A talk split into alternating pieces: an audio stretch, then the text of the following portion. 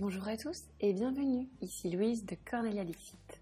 Aujourd'hui, je reçois Floriane, la jeune créatrice du studio Flow Home Delight et artisan d'art.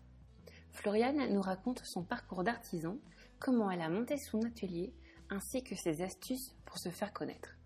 Vous découvrirez aussi les secrets de cette technique oubliée, les smocks canadiens. Bonjour Floriane, un grand merci euh, d'avoir accepté de participer à ce nouvel épisode de podcast.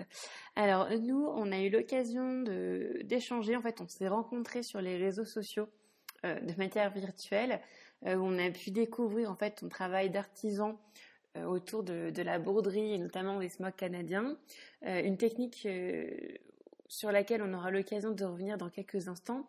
Mais pour euh, les auditeurs, auditrices qui ne nous connaissent pas, euh, j'aurais aimé euh, revoir avec toi un peu ton parcours et bah, revenir sur les débuts de, ton atelier et comment tu, comment tu as commencé.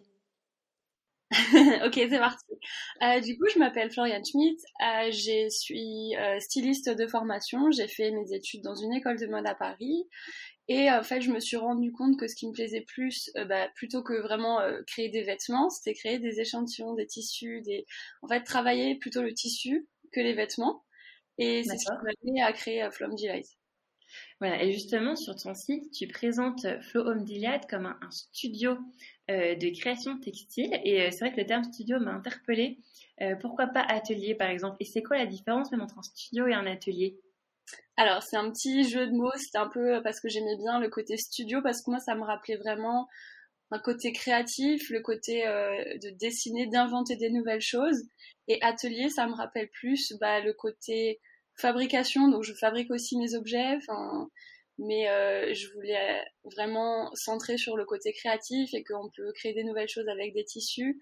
Et, euh, et l'atelier, ça me rappelait un petit peu euh, bah, les ateliers peut-être de broderie, de, de, confection. Voilà, de confection. Et du coup, ça s'est vraiment ancré dans l'univers de l'industrie de la mode. Et euh, moi, je suis un petit peu plus loin que ça. Je veux quelque chose d'un peu plus transversal. J'aimerais euh, créer peut-être euh, déjà, euh, moi je fabrique mes objets, que ce soit mhm. du, vêtement, enfin j'ai pas encore fait beaucoup de vêtements, mais ça peut être du vêtement, c'est beaucoup de la déco, c'est des petits accessoires, ça peut être des sacs. Donc en fait, studio, je trouvais que c'était un peu plus euh, global et ça me laissait plus de liberté créative. Et c'est ça que j'ai beaucoup envie dans ma. Oui, tu vois, tu parles de plaisir, d'envie, et effectivement sur ton blog, on devine la passion qui, pour le textile, la création, etc., qui t'a poussé à lancer ton entreprise mais on devine aussi que euh, dans tes précédentes expériences professionnelles, il y a des choses que tu voulais pas forcément euh, reproduire, des environnements dans lesquels tu n'avais pas envie de travailler.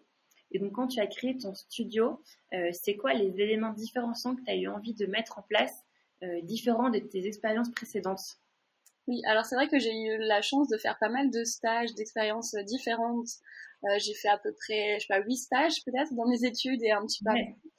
Et euh, du coup, j'ai travaillé dans plein de types d'entreprises différentes, que ce soit euh, de la fast fashion, où j'étais par exemple chez Undies, où j'étais dans le studio de création, mhm. ou alors j'étais dans, euh, dans de la haute couture, donc la créatrice s'appelle Iris Van Herpen, elle est à Amsterdam.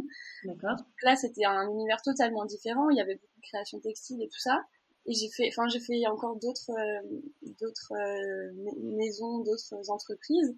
Et à chaque fois, il y avait des choses qui me plaisaient, d'autres qui me plaisaient pas. Et, et je me retrouvais pas, je me voyais pas travailler euh, à chaque fois dans les entreprises où j'étais.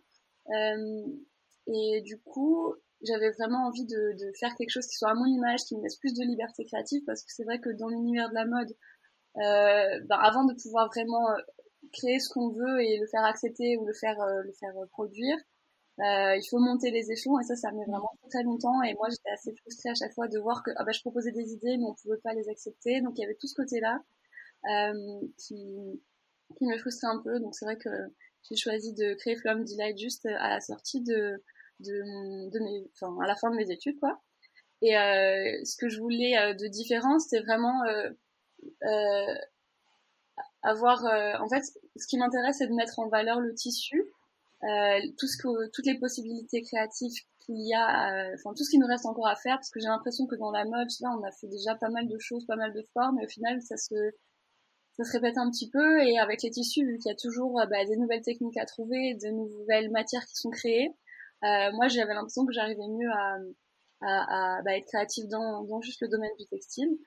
Et euh, du coup, ce que je propose, euh, parce qu'on l'a pas vraiment dit finalement, Flum Delight, qu'est-ce que c'est? Euh, Donc un studio de création textile, ça veut dire que je crée en fait euh, un effet sur le tissu. J'appelle ça une manipulation textile. Euh, c'est un terme que vous avez peut-être entendu si vous êtes voilà dans la mode, dans la couture, que vous êtes vraiment dans cet univers-là. Sinon, c'est pas très connu. Mais ça veut dire quoi? Ça veut dire que je vais prendre un tissu, jouer avec, faire une manipulation, le modifier, le, je sais pas, faire n'importe quoi qui va en fait lui changer son aspect.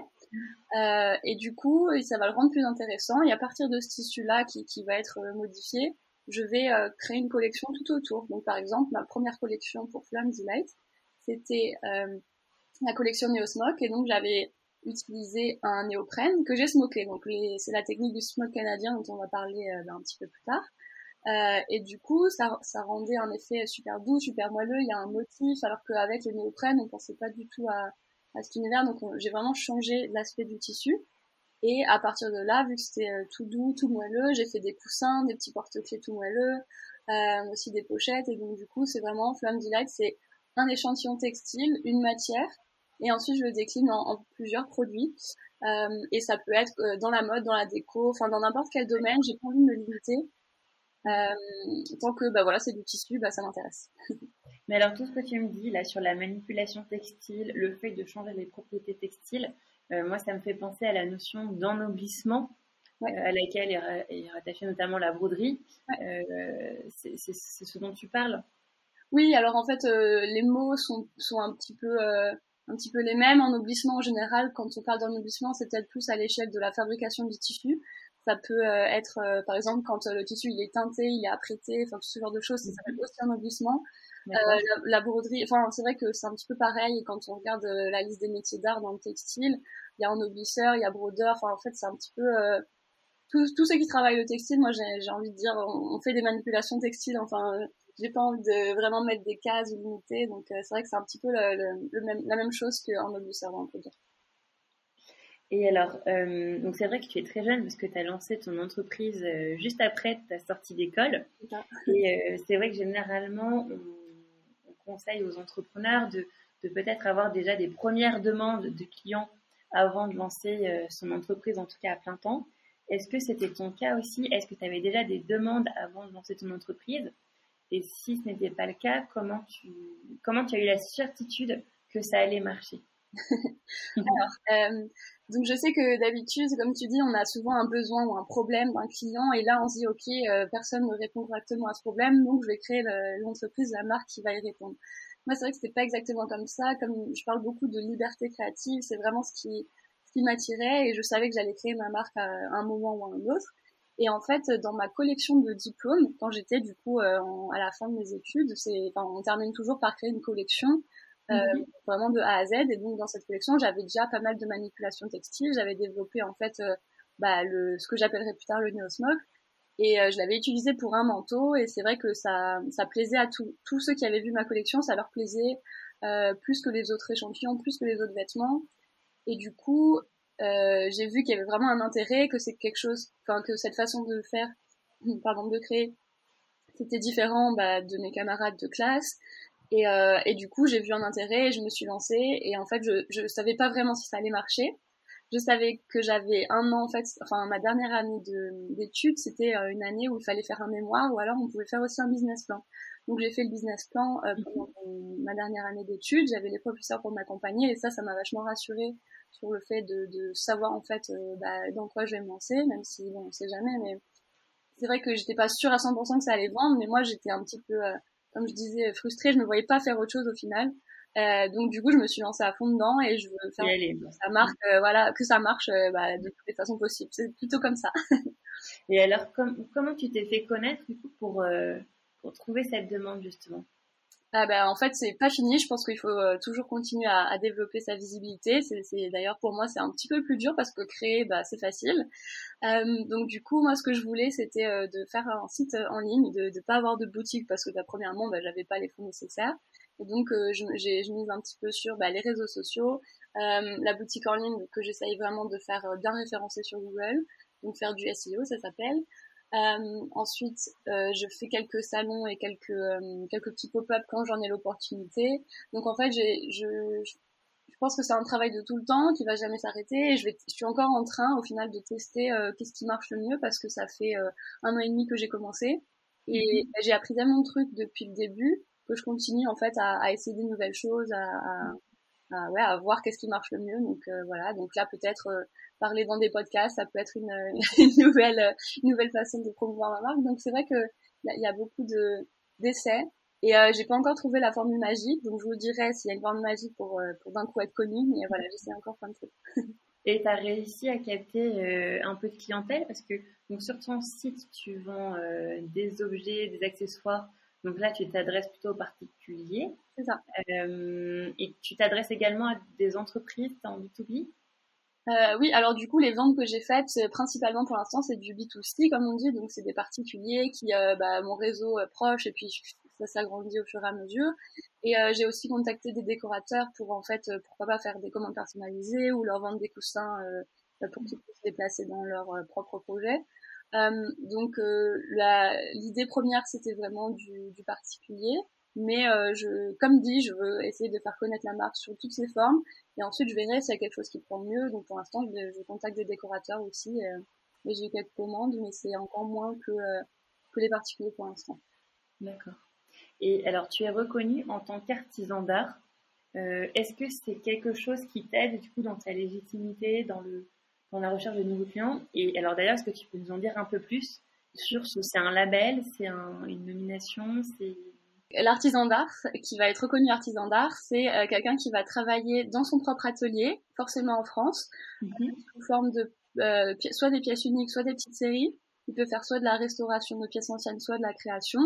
Et en fait, ce statut, c'est vraiment une reconnaissance du savoir-faire qu'on peut proposer. Donc euh, forcément, c'est c'est euh, vraiment positif d'avoir ce, ce diplôme. C'est il faut en fait euh, euh, demander à la chambre des métiers de, de, voilà pour avoir accès à ce statut. Donc c'est ce que j'ai fait. Et il faut en général avoir bah, le, le, diplôme qui est dans le métier qu'on souhaite, ou alors avoir, je crois que c'est six années d'expérience dans ce métier. Et donc le mien, euh, c'est fabricant d'objets en textile. Euh, donc euh, voilà, ceux que vous connaissez le plus, je pense que bah, c'est brodeur, ça peut être euh, en obuseur textile justement, ça mhm. existe. Enfin voilà, après dans les autres types de métiers d'art, il y a, je sais pas, ébéniste, marketeur, enfin voilà, il y a, il y a plein de de différents métiers qui sont un peu plus connus que fabricant d'objets en textile, mais c'est vrai que ça donne toujours une meilleure crédibilité auprès des clients quand on leur dit qu'on est artisan d'art. Et, alors, et justement, euh, si tes produits sont artisanaux, c'est-à-dire que tu y passes beaucoup de temps, ce sont des pièces uniques, ça, sûr. Euh, et forcément, ça, a un prix. Et donc ça, comment est-ce que tu, tu réussis à le faire comprendre à tes clients euh, que c'est un prix plus élevé que ce qu'on peut trouver habituellement parce que c'est de l'artisanat? Euh, donc moi j'essaie vraiment de me différencier euh, euh, par euh, le textile qui est unique. Et donc c'est vrai qu'ils va pas ils vont pas le retrouver bah, dans d'autres boutiques. Donc il y a ce côté là qui est unique. Et ensuite euh, à chaque fois j'essaie vraiment d'expliquer la technique. Et puis quand ils voient qu'en fait donc mes coussins euh, Osmond pour l'instant avec cette technique ils ont si vous allez voir du coup sur mon site il y a en fait des petits carrés à chaque fois qui forment un motif et chaque carré c'est un point de couture et donc quand je montre ça et quand du coup ça fait vraiment facilement comprendre aux gens bah, un point de couture, c'est un point, et s'il y a beaucoup de carrés, bah, ça fait beaucoup de points, donc ça prend beaucoup de temps. en, fait, je vois dans les salons, les gens sont beaucoup intéressés de, de voir la technique quand ils comprennent du coup comment c'est fait. Là, ils voient, euh, ils voient euh, bah, le temps que ça prend. C'est vrai qu'il mhm. euh, y a beaucoup de fois où les gens me disent, oh, j'aimerais trop acheter. Souvent, les gens qui sont autour de moi, qui n'ont pas forcément le budget, ils, voient que c'est très beau et ça leur plaît, mais ils peuvent pas acheter. Donc du coup, il y a ce côté pédagogique. Il faut vraiment un petit, pas éduquer, mais voilà, montrer montrer que ça prend vraiment du temps. Et puis après, moi, de mon côté, je peux aussi développer des produits qui sont peut-être un petit peu euh, euh moins chers. en fait, il y, a un petit peu euh, ce côté-là, genre oui, je, je, fais des produits qui sont chers, j'explique pourquoi. Et après, peut-être que de mon côté, il y a une solution qui pourrait être de mettre euh, des produits un petit peu moins chers, qui demandent un peu moins de temps, et du coup de jouer sur les deux, sur les deux aspects. Et tu vois, tu parles de, de pédagogie, et c'est vrai que sur ton site, tu rentres très en détail dans la technique que tu utilises. Et alors, euh, une question très naïve, mais est-ce que c'est pas une porte ouverte à la concurrence, du coup, de, dévoiler comme ça tous tes secrets de fabrication? Ouais, alors bon, vu que ça prend du temps, je pense qu'il n'y a pas beaucoup de gens qui ont le courage de se lancer dans un coussin entier, donc déjà il y a ça. Euh, et ensuite, euh, j'ai, j'ai, avec mon expérience dans l'industrie de la mode, même si elle a été euh, courte, hein, euh, j'ai vu que avant le côté vraiment euh, opaque et vraiment les secrets cachés et toutes les choses, c'était un peu pas de l'ancien temps, mais je veux dire aujourd'hui, les créateurs, ils ont beaucoup plus envie de collaborer, de partager et, d'être transparents. Et puis aujourd'hui, bah, la transparence dans, dans la fabrication, c'est quelque chose qui se voit beaucoup pour beaucoup de marques. Et du, coup, euh, et du coup, moi, ça me fait pas vraiment peur parce que parce que voilà, je sais que ça prend du temps. Et puis euh, j'ai des techniques pour faire des finitions qui, qui que j'ai mis du temps à développer. Donc ça, enfin. Euh, ça, ça va pas être euh, facile à trouver pour les autres personnes. Puis en plus, bah, mes modèles, ils peuvent bien sûr être déposés. Et, euh, et puis, ben, le dernier point, c'est que les smokes canadiens, c'est même pas moi qui les ai inventés. Enfin, c'est une technique qui a un siècle et du coup, euh, je, je vois pas, euh, bon, c'est pas moi qui ai l'exclusivité de les faire. Euh, et, et, ouais, il y, a ce côté en fait partage puisque j'ai envie de mettre en valeur vraiment le textile et du coup, moi, ça me fait pas trop peur de, de partager, voilà. Et alors justement, on revient à ces smokes canadiens, oui. euh, que c'est des smokes qui viennent du Canada Donc en fait, ce qui est bizarre, c'est que euh, ça s'appelle smoke canadien quand je le dis en français ou quand je cherche sur euh, Pinterest, euh, voilà des images de, de, patrons. Et quand je regarde des livres en anglais, ils appellent ça American Smog. Donc euh, enfin, on ne sait pas exactement d'où ça vient. On n'a pas trop de d'historique, mais mais voilà, c'est une technique qui a à peu près un siècle, qui était utilisée, ben voilà, sur les robes ou alors sur des coussins déjà anciennement mais euh, c'était souvent utilisé avec des satins ou des velours et je trouvais que du coup c'était pas très moderne. Ça avait été un peu oublié cette technique. Et moi j'avais envie de la remettre au bout du jour et donc euh, d'où le néoprène parce que c'est quelque chose d'un peu plus sportif un peu plus moderne. Mhm. euh, donc voilà. Et donc ça peut s'appliquer sur euh, n'importe quel type d'étoffe. Tu parles de néoprène mais aussi de, de chaîne de coton de en fait, c'est vraiment le, le, le, smoke canadien, c'est le fait de faire des points de couture à certains endroits et former un motif. Donc ça marche absolument tous les tissus. Et ce qui est cool, c'est que ben, si tu changes le tissu que tu utilises, ça va faire un autre effet. Donc moi j'aimais bien le néoprène parce que ça faisait quelque chose d'assez rond, de doux, de, de moelleux en fait, d'un côté cocooning. Et si on le fait sur euh, euh, une soie ou une enfin quelque chose de beaucoup plus fin, ça va faire un autre euh, un autre aspect. J'ai aussi fait une, une robe dans ma collection Milcom avec une mousseline de soie. Et du coup, c'est quelque chose de beaucoup plus euh, flottant, élégant, volant. Donc c'est, euh, mais on a toujours ce motif. Donc c'est vraiment mm. cool de, d'essayer toutes les, tous les tissus et voir en fait ce qui nous, ce qui nous plaît. C'est ça que j'aime bien faire aussi dans mes, dans mes recherches, dans mes projets, d'essayer plein de différents tissus pour une même technique. Mais on remettrait sur euh, la page avec le podcast des visuels de, de ce que tu fabriques euh, pour montrer un peu l'aspect, c'est vrai, différent des, des smocks classiques qu'on peut connaître. Et alors là, je, je relève, c'est rigolo, tu parles de point de couture et tu parles pas du tout de broderie, alors que euh, les smocks classiques tels qu'on les connaît euh, est souvent rattaché, enfin, est rattaché à la broderie par la communauté broderie. Euh, mmh, ouais. Pardon. du coup, smock canadien, pour toi, c'est plus de la couture que de la broderie? Euh, moi j'ai ouais moi j'ai découvert euh, en fait les smocks euh, classiques moi je les ai pas trop testés je connais pas trop enfin je vois à quoi ça ressemble mais j'ai pas trop testé la technique et, et pour moi on peut l'appeler broderie parce que dans le smock classique on voit les points sur le devant mmh. alors que les smocks canadiens c'est vraiment les points sont à l'envers du tissu et donc sur le devant, on voit juste le motif. Si on connaît même pas la technique, on sait pas que c'est des points de couture. Euh, parfois, les gens me disent que c'est déplissé ou je sais pas quelque chose comme ça. Euh, donc du coup, moi je trouve que c'est euh, c'est pas de broderie, mais après au final euh, c'est un peu c'est un peu libre quoi. ouais, du coup en fait on voit pas les points, on va juste voir des plis. Enfin les points vont plisser le tissu qui va former des motifs sur l'endroit. C'est ça exactement. mais ce qui est très joli, c'est que le l'envers, donc les, points de couture, euh, crée un motif à l'envers qui est aussi super joli. C'est ça. Donc ça fait un parti pris de d'inverser l'endroit et l'envers. Ouais. Ben, par exemple, là, sur euh, le smoke canadien que j'utilise, c'est un point euh, qui fait un peu des carrés. Euh, sur l'endroit, ça fait des sortes de fleurs. Il y a beaucoup de gens qui aiment aussi bah, l'autre côté. Donc, mm. par exemple, sur le plaid, les gens aiment beaucoup l'envers. Donc, moi, j'ai choisi d'utiliser l'endroit, mais enfin, franchement, c'est vrai que les deux côtés peuvent fonctionner. Et comme tu le disais tout à l'heure, en fait, les, les smokes canadiens vont rajouter de la matière, des effets de tissu. Et donc, quand tu veux avoir des smokes canadiens sur un, un vêtement, comment est-ce que tu fais pour euh, adapter le patron au smock Il y a vraiment plusieurs, euh, plusieurs façons de faire pour euh, créer des smocks, enfin pour utiliser les smocks. Si on veut vraiment faire de façon très simple, par exemple, vous avez, je sais pas moi, une veste, vous avez envie de mettre juste un, endroit des smocks. Vous pouvez les, les, les, intégrer comme, comme quand on fait un empiècement. Par exemple, vous avez juste, je sais pas, au dos, vous avez une petite partie de smock. Là, vous faites votre veste d'un côté, votre morceau smoké de l'autre, et ensuite vous le cousez ensemble bah, de façon classique. Donc, ce qu'il faut juste faire attention, c'est au niveau des bords pour que ça s'aplatisse joliment, parce que en fait, ce qui est compliqué avec les smokes, c'est que ça forme du volume, donc c'est très beau, mais quand on veut le coudre avec d'autres pièces, ça aplatit. Donc c'est ça que moi j'essaye de gérer euh, euh, à chaque fois. Euh, et voilà, donc après, si quand j'avais fait le manteau pour cette fameuse collection de diplômes, je savais que mon patron était, il fallait qu'il se soit deux fois plus grand en hauteur, en largeur que, que quand c'est, enfin, mon patron de base doit être deux fois plus grand que le résultat final.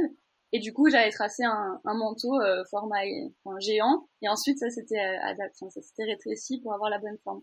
Donc euh, moi, mon travail, du coup, c'est vraiment de faire, enfin, c'est de créer les échantillons textiles et les, les nouvelles, les nouveaux effets. Mais après, il y a toute une phase qu'on appelle de développement produit, où en fait, ben, ok, c'est bien, on a un petit échantillon qu'on aime bien, mais comment on va l'appliquer pour faire un objet final qui soit vraiment joli avec des belles finitions? Et je reviens à ton, ta question sur euh, le côté euh, euh, qu'on copie ou le, côté les gens qui font la même chose que moi. En fait, cette partie-là, elle est un peu moins glamour et du coup, les gens, ils vont peut-être pas aller jusqu'ici prendre prendre le temps de faire des finitions pour que ce soit joli et tout, alors que moi, c'est ce que je propose, et ça, je pense que c'est un savoir-faire aussi qui, qui, qui, qui, est unique, quoi. Enfin, je veux dire, le, le, détail, en fait, de la finition. Et alors, peut-être une question bête en termes d'entretien, parce qu'une fois que tu as fait tes points de couture, euh, les, les mhm. smocks canadiens, tu peux pas les, tu peux pas repasser ton vêtement parce qu'on risquerait d'écraser les smocks. Donc, enfin, quels sont tes conseils par rapport à ça? Euh, alors, euh, bah, en fait, si on le repasse, ça va écraser du coup le tissu et ça va faire comme si vous aviez fait de l'origami, enfin des plis. Et du coup, euh, s'il est un petit peu froissé ou quoi, bon, vous pouvez euh, juste passer de la vapeur dessus et ça, en général, ça suffit pour euh, redonner la forme. En fait, de toute façon, les, pièces, c'est comme peut-être les.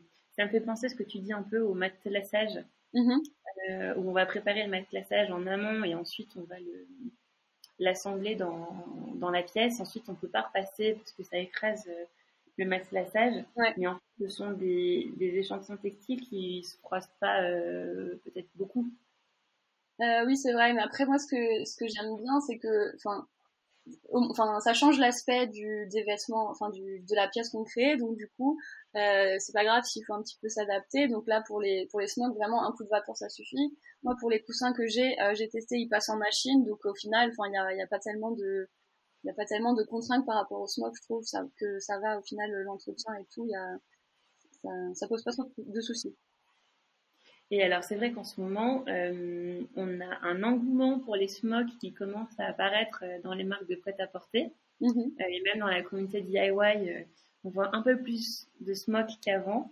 et donc c'est une tendance peut-être que dans quelques années, ça va un peu retomber dans les oubliettes. C'est vrai que le smoke, il y a quelques années, on en voyait un peu moins. Et donc, toi, comment est-ce que tu, tu vas rendre pérenne une activité qui peut être liée à une tendance euh, éphémère Enfin, qui existera toujours, mais qui aura quand même des phases d'engouement, peut-être des phases un peu plus de déclin. Comment est-ce que tu, tu vas gérer ça? Ben, à la prochaine collection, je ferai sûrement pas des smokes, je ferai sûrement autre chose. Je suis d'ailleurs en train de faire euh, un, un, challenge de 30 jours euh, pour préparer ma nouvelle collection où je fais plein d'essais d'échantillons textiles. Donc c'est à chaque fois des petits morceaux de tissu euh, où j'essaye plein de nouvelles techniques. Et moi, ce que j'aime bien, c'est vraiment explorer. Et du coup, bah, là, pour cette première collection Neo Smoke, ben, c'était vraiment le smoke canadien. Mhm. Et pour la prochaine, bah, je sais pas encore ce que ça sera, mais ce sera centré sur euh, une autre matière, une autre manipulation textile. D'accord. Et du coup, c'est comme ça qu'à chaque fois, j'évolue. Et au final, moi-même, quand je crée, je me base pas forcément sur les tendances. Enfin, j'en suis euh, évidemment... Euh, euh, comment dire, je suis influencée forcément par tout ce que je vois autour de moi, mais, euh, mais mon processus créatif, c'est pas vraiment autour de la tendance, c'est ce que j'aime aussi. Donc ça me permet d'essayer tout le temps plein de techniques, et celle qui me plaît au moment, à un moment précis, bah alors je vais l'utiliser, et ça change à chaque fois. D'accord. Et ce ce cycle de création, ça dure combien de temps?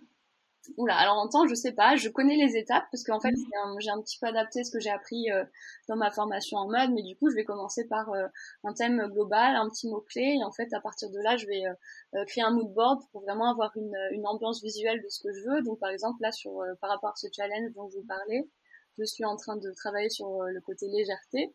l'aspect légèreté. Donc j'essaie plein de techniques qui sont plus légères et donc au lieu d'avoir bah, des, des, des, néoprènes, bah, là je vais avoir beaucoup de mousseline de soie, beaucoup de transparence et donc c'est à partir de ça que je fais mes échantillons textiles à partir de smoothboard et des notés. Et après j'essaye tout, tout ce qui me passe par la tête avec des images, des images qui m'inspirent. Et, et, ensuite je choisis un textile, celui qui marche le mieux et qui représente le mieux pour moi la liberté que je trouve le plus intéressant. Et après, à partir de là, bah, je développe les nouveaux produits. Voilà. et alors, du coup, pour 2021, et pour conclure euh, cet échange, euh, est-ce que tu as des grandes étapes que tu aimerais franchir, des grands objectifs pour les motiver? Euh, alors, le grand objectif, ça serait de pouvoir en vivre 100% parce que là, j'ai encore un travail alimentaire à côté. Euh, mhm. Du coup, ça, c'est vraiment l'objectif en, en, haut de la liste.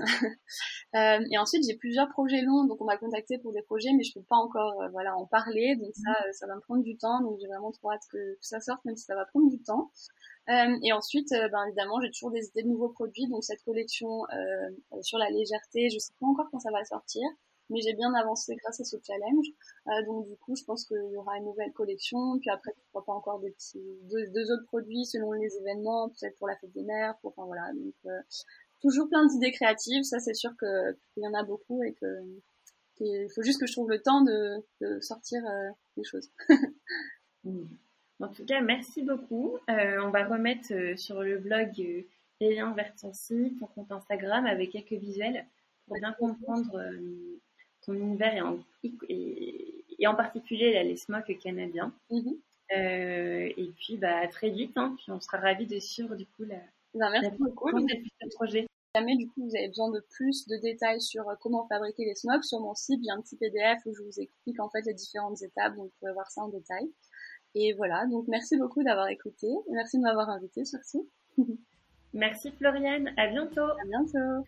Encore un grand merci à Floriane pour cet échange et si vous voulez en savoir un peu plus sur sa marque et son studio, venez faire un tour sur notre site corneladixit.com.